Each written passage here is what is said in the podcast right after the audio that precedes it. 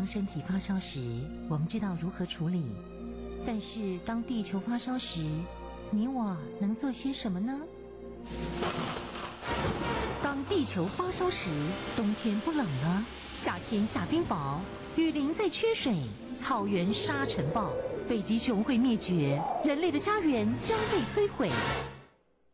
财团法人台湾永续能源研究基金会邀您一同关心：当地球发烧时，当地球发烧时，与你一起掌握节能减碳、气候变迁最新发展趋势。听众朋友，你好，欢迎您再次收听《当地球发烧时》，我是主持人林尔翔。节目中的朋友邀请到的是台湾永续能源就基金会董事长简又新简董事长，董事长您好。啊，主持人你好，各位听众大家好。今天我们要来倡议哈一个议题，当然也是最近都非常关心的，是百分之百的再生能源倡议。为什么会有这样的一个倡议出现呢？嗯，好，我先说明这个百分百再生能源倡议啊，嗯，英文哈就叫 Renewable Energy Hundred Percent 哈，嗯，就 RE 一百啊，嗯，就是说。嗯 R E 就是 renewable 的前面那两个字啊，嗯、就是说希望达到百分之百用再生能源啊，嗯，那叫做倡议啊，倡议。因为国际现在是非常流行这个倡议这个名词，嗯，倡议的意思就是发动一种大家共同的一种的这种呃想法，嗯，让所有人能够跟随完成一件事情。那因为联合国哈这个。巴黎协定签订之后，已经开始有不少的进程啊。但是联合国开始做，他已经知道说，靠政府是不够的哈，因为政府的力量是还是不足，所以他就要靠这个呃企业界来推行。所以联合国都很多活动，比如说呃联合国永续发展目标哈。那这个目标，他就发现说，在千禧年永续发展目标做下去的结果，因为都是着重在政府单位的力量，已经着重在呃未开发或者开发中国家为主，所以不是很理想，做了成绩不是表现的原来的预期。后来在二零一五年，他就想把它扩大啊，扩大，就是说他发现说。不但是只有未开发或者开发中，他把已开发国家一起把它加进来，啊，把这个整个基础面扩大。然后第二个，他就想说，我们做这个事情的时候，不能只靠政府，因为我们在节目中谈了很多次，就是说政府在全球的资源上所占的比例不是很高了哦。什么意思呢？就说最明显的讲法就是说，如果你把国家跟公司的营业额、国家的或者国家 GDP 一起把它计算的话，那全世界一百大的这个经济体讲起来的话，最大的不是前五十名，就是最大的五十，超过百分之五十以上都不是国家，都是公司啊。这最明显，现在越来越可怕，就是说，像美国这种超级公司啊，比如说苹果啦、呃微软啦、Microsoft 啦，或者是 Amazon 啊。他们的这个市值啊，就是他们股票市场的价值都已经超过一兆美金了。当然，一兆美金不代表它营业额到一兆美金啊。不过呢，营业额也是很可观的，很可观的，都是远超过大部分的国家了。所以呢，如果他们拥有这么多资源，又有人力来做，就非常好。啊，这就是第二个人。啊，第三呢，他讲这个还不够啊，因为企业界的人哦，基本上讲起来。讲本求利嘛，哦，我要赚钱。如果这个不太赚钱，呃，虽然讲 CSR，讲企业社会责任，他想能省则省，企业界也要逼他一下，再跑得快一点。所以就有很多 NGO 了，就开始起来。这些呃 NGO 现在谁非政府组织的这些团体，现在力量越来越大。那么他们的做法就是，N NGO 基本上是空的。各位想，我们常常去看 NGO，其实没什么几个人啊。但是它影响力奇大也无比啊！它是杠杆的原理啊，它用那个小杠杆去移动大杠杆，哇，这影响是非常大。那我比如说，我讲个我个人亲身的例子，在二十几年前了，嗯，我在当我三十几年前不是二十几年，我在当环保署长的时候，那段时间啊，曾经全世界哦对台湾有个讨伐，讨伐什么？说台湾人吃这个。吃老虎啊！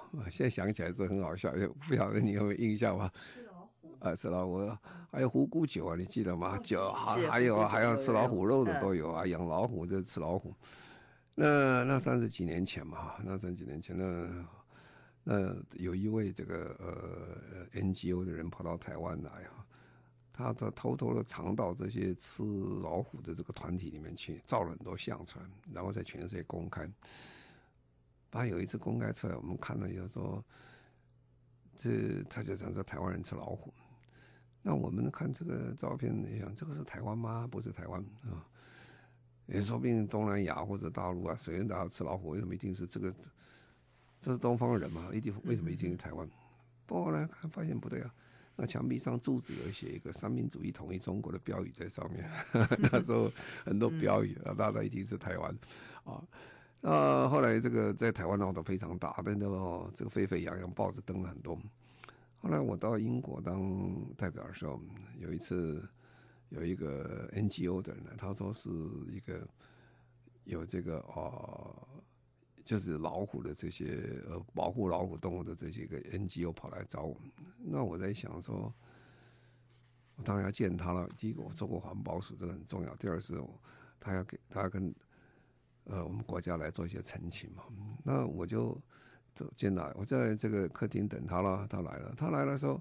他像个圣诞老公公一样，他就带了一个很大的一个包包，就提一个大包，像邮包一样的包。嗯、那他一坐下来，就跟他跟我讲说：“哎，你知道吗？你们这个国家叭叭叭找什么东西？”他说：“我带这个包包什么？希望你转给你的政府，希望转给你的总统。”啊，那他们是怎么做一方法？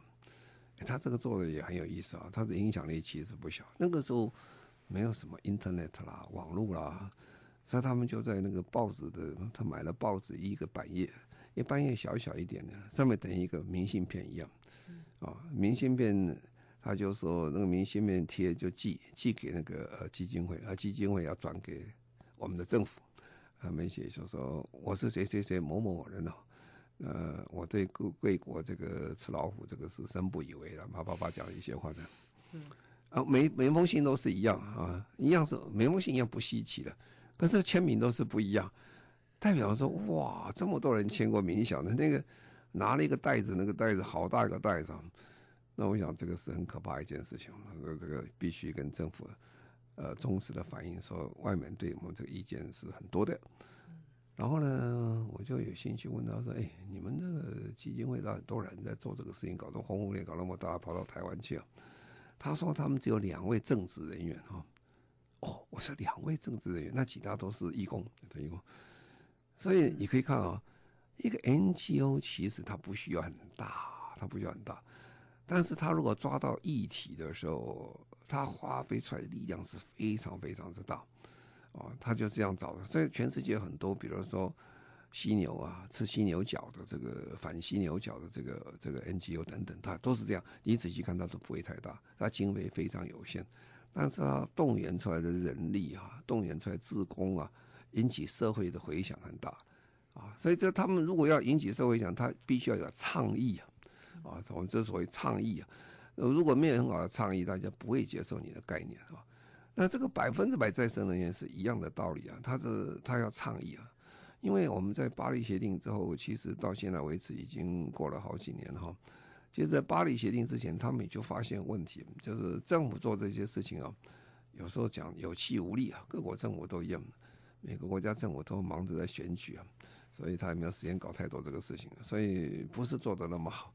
那企业呢，你推他一把做一把，推两把做两把，企业其实讲起来，呃，他也不是真那么起劲说在做这个减碳事情。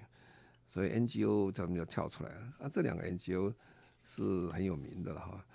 一个在两个在英国，一个叫做 Climate Group 啊，就是气候组织啊，一个叫做 CDP 啊，就是我们一般讲的这个呃减碳的一个这个计划，呃减碳揭露的一个计划的一个 N NGO。我去看过这 Climate Change 的这个呃的总部了哈，我一看人其实没有多少人，人很少，人非常少。他在中国有一个分布在那。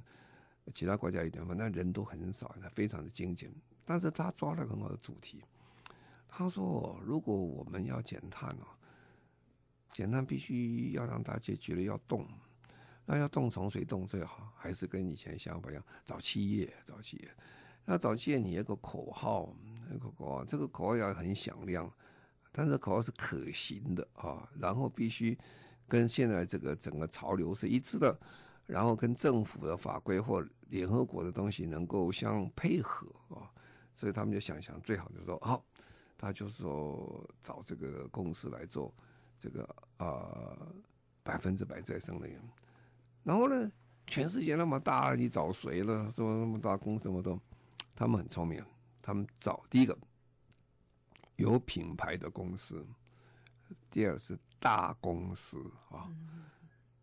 哎，那有品牌的大公司，他他要面子啊，他要形象啊，而且他本身也要在改革啦等等啊，所以这个影响就非常大。那么这样开始做做做了，呃，哎，不错了。在在去年年底的时候，将近快要一百六十家左右，已经签约了哈，大公司。然后，呃，一百六十家，他说他目标再下去，再加再加一百八，再加一百个。像全世界的这些大的这个呃咨询公司啊，或者这个 ICT 公司、资通讯公司的，像 Google 啦。像这个脸书啦，像苹果啦，像微软啦，哦，他们都是啊，这个百分之再生能源倡议的会员啊。那么，为什么他们是被盯住的目标呢？因为全世界现在都在用这个 ICT，都在用这个资通讯，资通讯占了全世界的这个呃排放也不算很小，大概三个 percent 上下左右。三个 percent 是非常之大了，这是单一人大了，而且这个三个 percent 的好处，这三 percent 如果你运用这三个 percent 的这些减这个排碳呢，但是如果你用成功的时候，它有一杠杆可以减十五 percent，哦，那就影响是非常大，所以他盯着这个开始做，然后呢，这些比较有名的公司像。呃，IKEA 啦，或 BMW 啦，或者华旗银行啦，H&M 啦，Burberry 啦，Nike 啦，日本的 Sony 啦，连印度的 Tata 啦都加进去。为什么？因为这大公司他是很重视他形象，他觉得他如果能先做就是非常好。然后呢，这个光大公司做还是不够了哈。他这个抓大公司有个好处了，跟我们在台湾做永续、台湾永续讲的概念是一样。如果把龙头公司都抓到的话啊，龙头公司有非常多的产业链或者供应链。那你如果供应链不好的责任是怪在的龙头的，不是怪在下面啊。你怪下面中小企业太多了，全世界中小企业上千万家，搞都搞不清楚。但是龙头不透啊，你抓龙头啊，所以他就是要抓这些龙产业龙头。产业龙头抓好以后呢，他就是可以这个呃。带动所有的这些中小企业一起来做，那么他就跟政府合作了，跟政府合作呢，呃，就从这个这个呃开发中国家来做，然后再到呃未未开发的国家、开发中国家一起来做。那这样的话，以开发国家开始带动的话，就可以做起来。那从政府来做哈，那欧盟因为这样的关系哦，那效果还不错，所以欧盟。他把二零三零年的这个减碳的这个标准呢，因此而再调高一点，调高到百分之三十二啊，就整个欧盟的平均要到三十二。那么这个为什么会这样的厉害呢？因为我刚才讲，这些大公司们哦，它有形象的问题啊。更重要了，你让大公司在比较，我们平常叫 peer pressure，就是这个整个公司公之间竞争。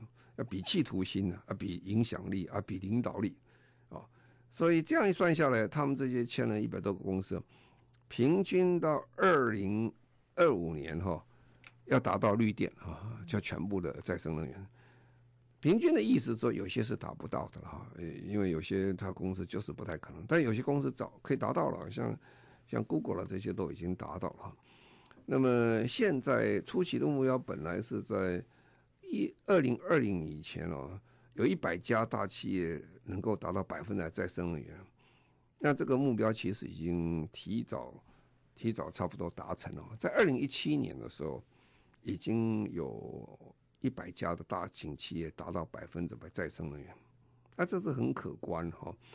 那么这个其实不是只是说呃他们这个做再生能源而已，带动了非常大的产业出来。因为你要做再生能源嘛，你要投资吧，是？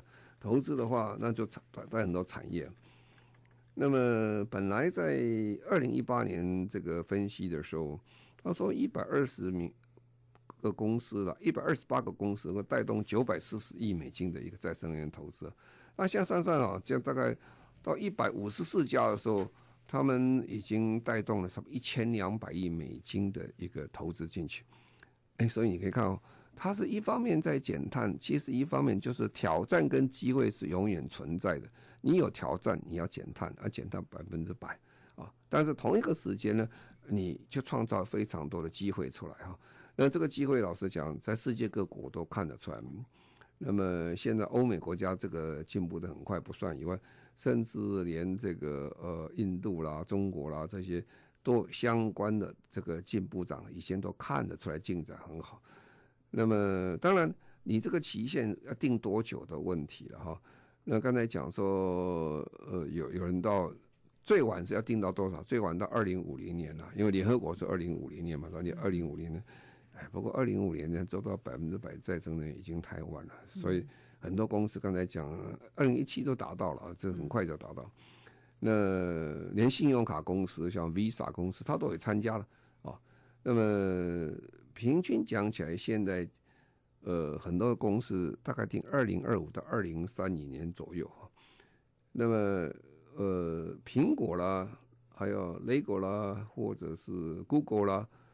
它这些都已经其实都已经提前达到了哈，那么这一达到的话，它的好处在哪里呢？它因为带动他自己带动产业链哦，连政府他都会跟着要买单呐。呃，为什么他能力那么强呢？因为我们平常在谈这个减碳的时候，在台湾，我们习惯都在谈了供给面的问题。所以供给面的问题就是说。哎呀，我要再做多少的再生绿电的这个发电厂啊，等等啊，啊，现在有多少钱不够钱，绿电太贵了啊，等等等等的。那其实很重要的问题不是这个供给面就可以解决问题，最重要还需求面。所以需求面，哎，你要减少，你少用啊，你不要用啊，啊，不用不用，问题都解决了是吧？但是要全都不用，当然不太可能了。所以你就把效率提高了，减少你的使用。那这个整个公司参加里面。他们很重要一部分，他们减少本身的需求，减少非常的多，啊，那么它又很重要，就是说绿电啊，台湾就没有这个问题，因为台湾是一个孤岛了，所以你不可能从外面有电进来，我们自己发电。但是很多国家用绿电的话，他也不太鼓励你去买外国的绿电啊，比如说欧洲，欧洲很多国家很近嘛，你开个车就到了，它这个电线一牵一条。我自己不不用这个绿电来生产，我买你的绿电好了啊。他基本上他不赞成了，他是希望在地要产生绿电啊，在地要产生绿电，那问题就很多了哈。那当然台湾呢，我们呃最近因为电业法改了，在电法改之前，我们是很困难，因为我们不太能够随便买买买买绿电，别人要生产电不行。不过电业法之后一公开以后。我们现在台湾其实跳了一大步了，就是说你自己可以用绿电来发电，绿电你还可以卖绿电，啊，那卖了绿电以后，呃，你可以买绿电，交易就比较容易做，那是真的绿电出来哈。那这样一个结果就变成很好的循环出来了。什么循环出来？他说，如果你参加我的一百呃再生能源倡议，第一件事情，我们就要承诺我要去买再生能源。好呀，我第一个先承诺。承诺完以后，政府就要布局这个能源市场机制啊，因为你到哪去买了？我没地方买啊。那所以我们政府改了电业法，这电业法修改之后，台湾就放松了这个电业自自由买卖。那政府的这个有这样企图心要做这个事情哦，那个民众还公司才有信心了哈。你政府讲了半天，你都没有动作是不行的。所以政府修改法律以后，还修改整个。买卖机制了啊，那这样大家就投入更多的行动，这样可以讲慢慢慢构成一个很好的循环。当你行动一多的话，你参加人越多的话，那你这个整个啊，再生能源百分之百的成功的机会就越来越大。嗯，我们现在的是百分之百再生能源的倡议。那这个刚才讲这个循环了哈，要正向的循环，好循环。我当我企业要买的时候，那就很重要了，因为早期这个欧洲人做这个再生能源都是补贴的了哦，就是说，呃，使用者有有有这个其他没有用绿电的人去补贴绿电了，所以他保证收绿电。我收购价钱是多少？就是补贴了，就等于我们现在在做什么呢？我们在做风电的时候，其实是有补贴的了啊。它它的成本，因为为什么补贴呢？有开始的投资太大了，而且开始 R&D 的钱太多了。我如果不补贴，我根本就不可能赚钱啊。那对企业讲，将本就利嘛。他说，如果我不可能赚钱，我为什么投资这个事情呢？啊，那现在不是了，现在说。因为这个呃，他有这个企图心要做的时候，大家就产生很大的需求了。这个需求在这里，那个需求很大的时候，他就想去找找绿电，找绿电呢找不到啊，因为没有那么多人在生产了，那只好找政府了。就是哎，我现在想做啊，我要配合巴黎协定啊，我要做这个事情，那你政府要帮个忙。好，那政府可以看，政府就得被迫压力来去想其他的办法。让这个绿电发展要快，要快，哦，那么比如说很简单一个例子呢，这个呃有一年呢，Google 啦、H and M 啦这几个呃他的会员呢，就跟欧盟在谈了，他说他们打算投资这个呃加五十亿欧元来做了哈，但是他有很多困难障碍，他买不到做不到，所以因此整个欧盟修改法律啊来做这个事情。其实台湾在这段时间也是这样。前几年前啊，在 Google 啊，在台湾呃设置它这个它的这个电脑中心的时候，很多人在讲：“哎呀，Google 为什么在台湾呢？”呃，不是因为台湾什么地理位置啊，Google 根本就是说，呃，因为台湾电便宜啊，它占台湾便宜。那其实 Google 不是这个意思。Google 真的是因为地理位置使用的人很多，其他各种因素考虑，他觉得台湾是很好。但是 Google 早就讲清楚了，他是公公司宣布我要百分之百用用绿电啊，百分之百用绿电。那百分之百用绿电的时候，那台湾没有啊，那他就去买绿电。那因为我们制度不完全啊，我们电业法也没有修改，你没地方去买。然后呢，你有没有办法保证你这个买的是不是绿电啊？这个世界各国都是这样，绿电你要有凭证的。呃，第一个绿电，你生产绿电，呃，我做一个，比如说我随便做一个在，一个在这个呃海上风电，啊，海上风电，我当然离我们工厂很远啊，离我中心很远，我进路路上进来要经过很多的这些高压电的输送，哦。我这个绿电工厂，我没有能力去做这个高压电啊，这很困难的事情，只能跟谁跟台电去买，啊，那过去因为没有这个例子啊，啊，所以，呃，这 Google 在讲，它有点困难哈，他要买这个绿电，那这时候政府呢，就在这种状况下，它就加速它整个电业法的修正，因为很多国家在买绿电的时候，都会问我是不是真的买到纯的绿电啊？所谓纯的绿电是什么意思？因为很多人讲绿电，最纯的绿电就是说那个生产电的地方就一一根线跑到我家来了，跑到我的公司来，那这百分之百是绿电。可是因为你过程哦，过程跑很多地方，你借用别人的这个高压电在传传过，传到这里的时候，当然你说我传来的是什么电呢？当然传来的不可能是真绿电了，因为混着很多电在这里面。那没有关系，但也有国家有做这种事情啊。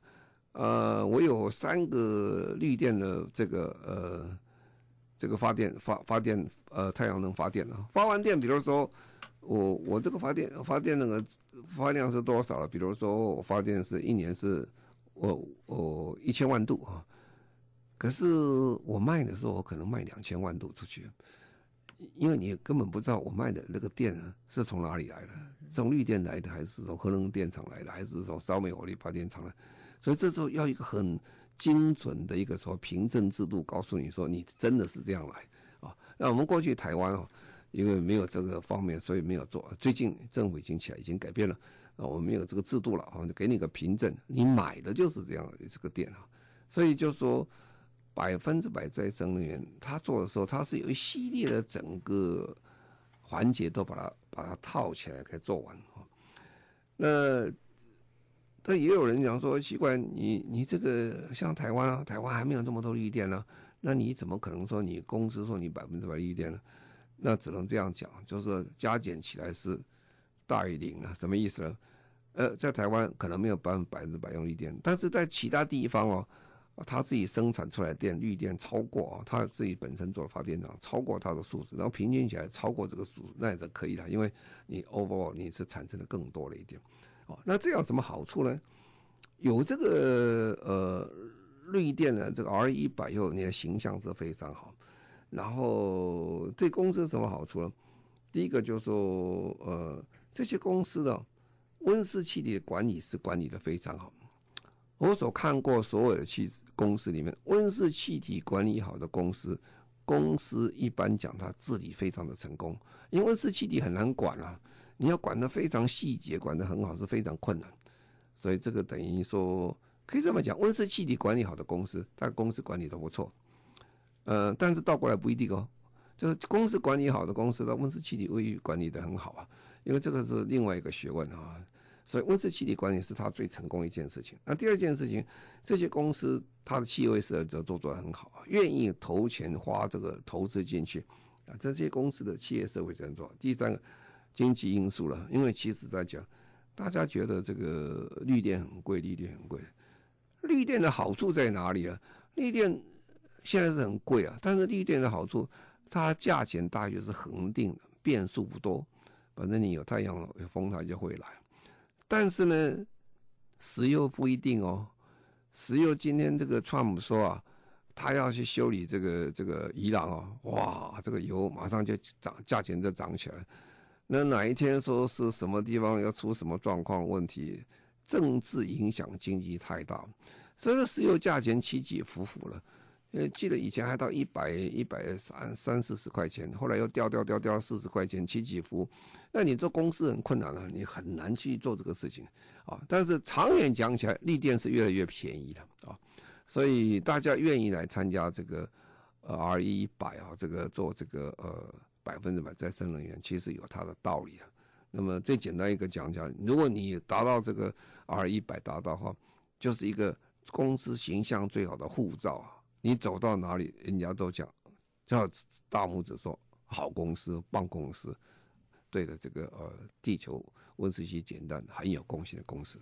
嗯，好，我们再先稍微休息一下，稍后董事长简尤新简董事长谈完了百分之百再生能源的倡议呢，我们来看看荷兰，荷兰它大气空气污染最近有些新的做法了。嗯，好，欧洲的国家的好处在这里啊，他们都很接近啊。所以每个国家都会比较来比较去啊，呃，而且的他这个车子一开嘛，就到另外一国嘛，是吧？你看看那空气好不好？所以他这个欧盟他就会三不五时他就会公布了，说南宫这个地方空气好不好啦，哪个地方超标啦，什么东西？嗯，荷兰呢？呃，荷兰就是很有趣的国家。荷兰其实在很多环保方面是非常先进的，可是荷兰的首都啊，阿姆斯特丹啊。它只是空气是超标的啊，它空气污染是超标，不合标准的，所以这个嗯，对他们讲起来也是蛮大的压力了。当然，我们讲空气污染哈，就是马上就想到这是我们现在台湾也是红害啦，什么每天现在这上班前都会看看呢，这个说今天要不要到外面出去啊，有什么问题？以前只说紫外线太强啊，现在不是啊，现在空气污染不好了，大家要注意一下，少在外面做户外活动呢。这个学校还升起球来看今天到底是什么状况？好，那这荷兰也是状况是这样，所以他们这个议会啊，在阿姆斯特丹这个议会，他就推出一个很厉害的一个这个管制器作作业。这管制作业在在欧洲其实是非常非常先进的啊。他们是说哦，要逐步管制排放废气的废废气的这些燃油汽车跟机车。他在二零三零年哈，全面禁止所有的燃油车辆进入进入阿姆斯特丹，啊，要尽量达到零排放、零污染的目标。哦，这个事情一讲出去哦，双方的这个作战就开始了啊。有一部分人都很高兴，环保人士非常高兴。哦，有一部分人说，哇，你这样做，你是排挤我们买不起电动车的人呢、啊？你们这样会把这个阿姆斯丹变成个富人城哈，就是很有钱人的城市，就是这样。当然，所有的事情都会有双方的意见了，这也是很正常了哈。那这个不管怎么样了，呃，阿姆斯丹政府就说要下令了，要这样做哈啊，所以议会就提出一个叫空气清净计划，它它有几个阶段哈。第一个阶段做什么？先把老旧柴油车下手，哦，明年起禁止车龄超过十五年的车进入阿姆斯特丹的 A 十的环道，作为空气污染的防治第一步啊，就是外环道路 A 十啊，啊，十五年的这个柴油车都不能进来。最近我们这个呃环保署为了这个柴油车标准啊，这个引起非常多的纷争啊，这是一个蛮大的一个决定，是蛮蛮重要的决定啊。所以第一个他说这个车就不能进来了。第二，他说从二零二二年开始哈。啊，从二零二二年开始，排放废气公共汽车和长途巴士不准进入阿姆斯特丹的市市当中哈。哦，这就不是新车喽，这个普通车也是不行哦。那第三个，二零二五年啊，将禁止这个禁令啊扩展到水域上啊，进入所有这个呃这个阿姆斯特丹所有的汽机车，通通就不能够进城，那变成一个零排放。不过已经开始很快了，今年是二零一九嘛，是吧？啊，今年就开始，呃，明年就开始了。这个老旧老旧的这个呃柴油车都不能，汽车都不能再进入这个阿姆斯特丹。三年以后才厉害了，三年很快就到了哈。三年一个总统的选举都还没到，就三年了。三年当中排放废气的公共汽车跟长途汽车不可以进入阿姆斯特丹，所以你可以进去，但是你可以用电动车。哦那这样的话讲起来，这个非常的非常大的影响。但是他们这个西方人谈这个事情，通常是双管齐下的，一方面跟你讲这个事情，一方面很多医生啊就开始出来讲话了哈。他说这个荷兰的空气污染啊超过这个欧盟标准很多，所以很多人担心呢过量的二氧化氮跟很多悬浮物质啊 PM 二点五等等。会引起这个呼吸道的这个生病的问题啊，那么所以荷兰的健康委员会啊，他就呼吁啊，他说政府一定要制定空气清净的计划，改善了这个荷兰的空气品质，警告这个污染将导致国民严重健康问题，啊，这也才才才会更促进说这一次做的这个重大决定。那阿姆斯丹的这个政府就讲他说，他们算算算啊。当然我不知道他怎么算，他这么说，他说当阿姆斯特丹当地的居民啊，因为空气污染了，平均少活一年，呵呵，这个是很大的一个一个讲法啊。所以双方下去啊，他说，所以很多的这些议员呐、官员都讲，他说污染呢是一个沉默的杀手哈，他杀了你也不知道哈，因为这这个是日积月累月累出来的问题。